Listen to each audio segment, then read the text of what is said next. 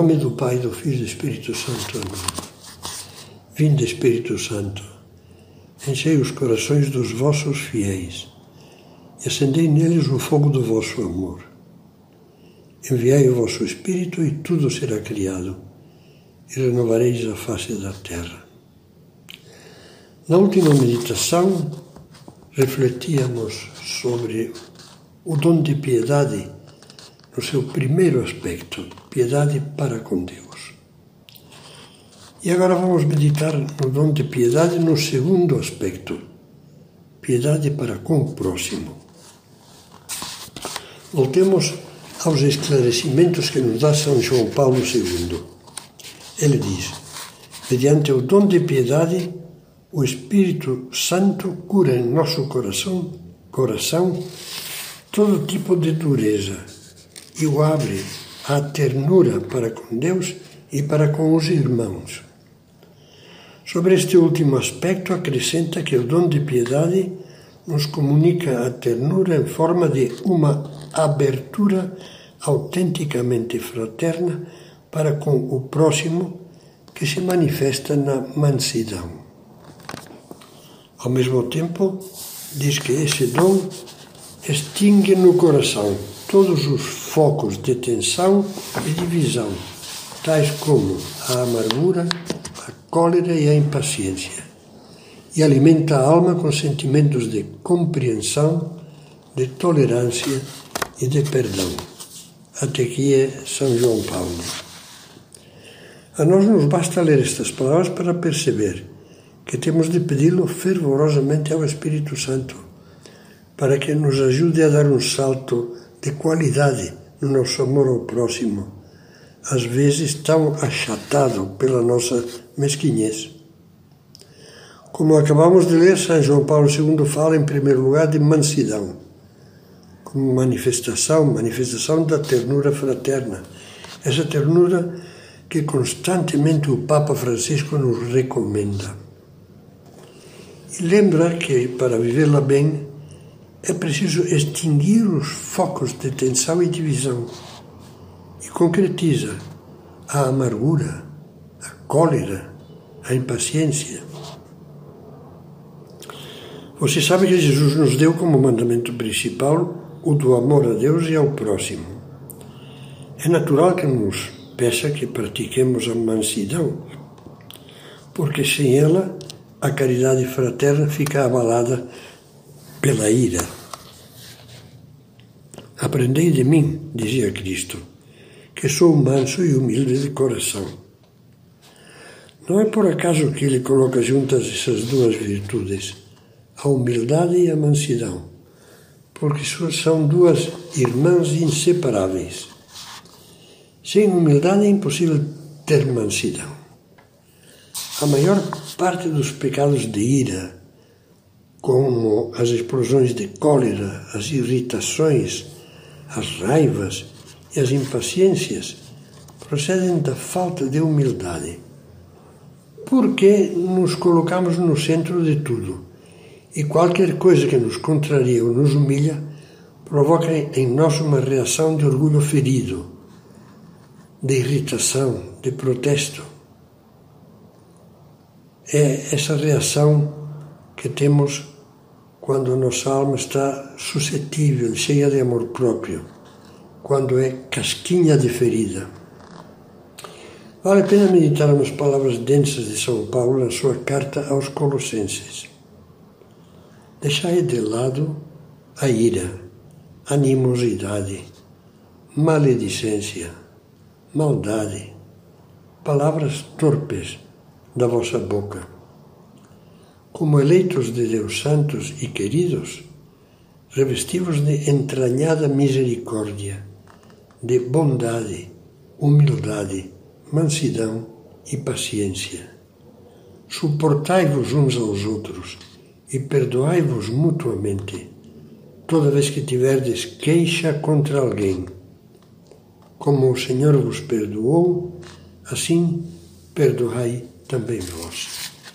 Que falta nos faz tudo isso? Como, como é necessário que peçamos esse dom de piedade ao Espírito Santo? Como vamos vencer o orgulho? Como vamos ganhar essa humildade necessária para querer bem? Olha, em primeiro lugar, rezando, pedindo humildemente, como muitas pessoas fazem. Jesus, manso e humilde de coração, fazei o meu coração semelhante ao vosso. Em segundo lugar, colaborando com esta graça que pedimos. No caso, com o dom de piedade, por meio da nossa luta para purificar a alma dos nossos maus sentimentos, dos defeitos do nosso mau caráter, que são como espinhos que ferem os demais. Talvez nos possa ajudar a fazer propósitos práticos, lembrar de algumas sugestões que eu já incluía num livro um pouco mais antigo chamado A Paciência. Não repreender quando sentimos indignação pela falta cometida, como dizia São José Maria. Esperar até acalmar. Fazer o esforço de escutar pacientemente a todos, se possível com um sorriso nos lábios, nos lábios. Não nos queixar nem andar comentando a toda hora as nossas dores, nem em geral qualquer tipo de mal-estar mas oferecer a Deus o sofrimento e procurar fazer boa cara. Não usar nunca as frases do dicionário da impaciência. Você sempre faz isso. Ora, de novo? Já é a terceira vez. Já estou cansado, etc. Evitar cobranças insistentes e antipáticas e ajudar os outros com paciência lembrando-lhes sem rispidez as coisas que esqueceram, estimulando-os a fazê-las. Saber repetir calmamente as nossas explicações a quem não as entende. Não buzinar na rua com raiva. E nunca olhar para a cara do motorista barbeiro que raspou o carro ou quase o raspou quando ficamos indignados. Se não virmos a cara dele, é difícil ter raiva dele. Rezar quando a ira começa a ferver. Mãe de misericórdia, rogai por nós. Meu Deus, que veja aí uma cruz e saiba oferecer-vos esse sacrifício. Rainha da paz, rogai por nós. Outro aspecto da piedade para com o próximo, vemos que é a compreensão, o perdão. O que poderíamos fazer para melhorar nessas virtudes? Sobre a compreensão, muitos bons orientadores espirituais aconselham a fazer-nos estas perguntas. Eu amo só a imagem ideal que fiz dessa pessoa e por isso não consigo compreender que a realidade seja diferente daquele ideal com que sonhei, por exemplo, quando iniciei o namoro. Estou disposto a amar a imagem real, ou seja, a pessoa verdadeira que convive comigo dia a dia, tal como ela é, com seus defeitos. É preciso um esforço de compreensão. E é preciso não estar vendo-nos a nós mesmos sempre nos outros, no sentido que esperamos que os outros sempre façam o que nos agrada. Em relação ao perdão,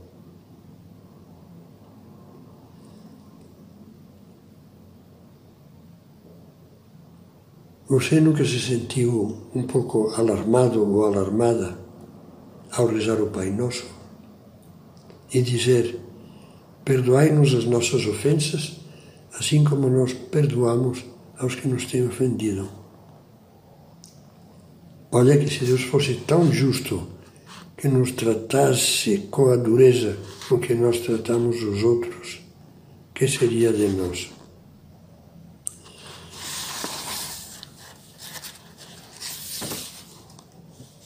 A Nossa Senhora, intercedei, Mãe Nossa, perante o vosso Esposo, o Divino Espírito Santo, para que o seu dom de piedade nos conduza à grandeza de coração, à compreensão sincera e à desculpa, e à maravilha divina do perdão de todos quantos nos ofendem, nos caluniam ou nos querem mal.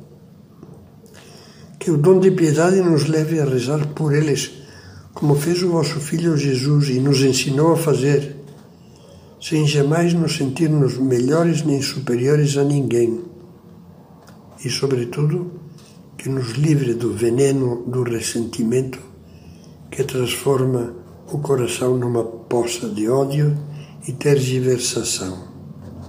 Mãe do amor formoso, Mãe do Salvador, queremos pedir a vossa mediação, ó Onipotência Suplicante para que todos nós que somos pobres pecadores, crianças que sempre se extraviam e precisam de uma mão materna que as guie e de um regaço que as acolha, para que nós, os degradados filhos de Eva, como dizemos na Salve Rainha, que sempre brincamos à beira do abismo do pecado, sejamos inflamados no amor de Deus, qual fogueira de purificação, até chegarmos a ser aquela chama vida de amor do poema de São João da Cruz.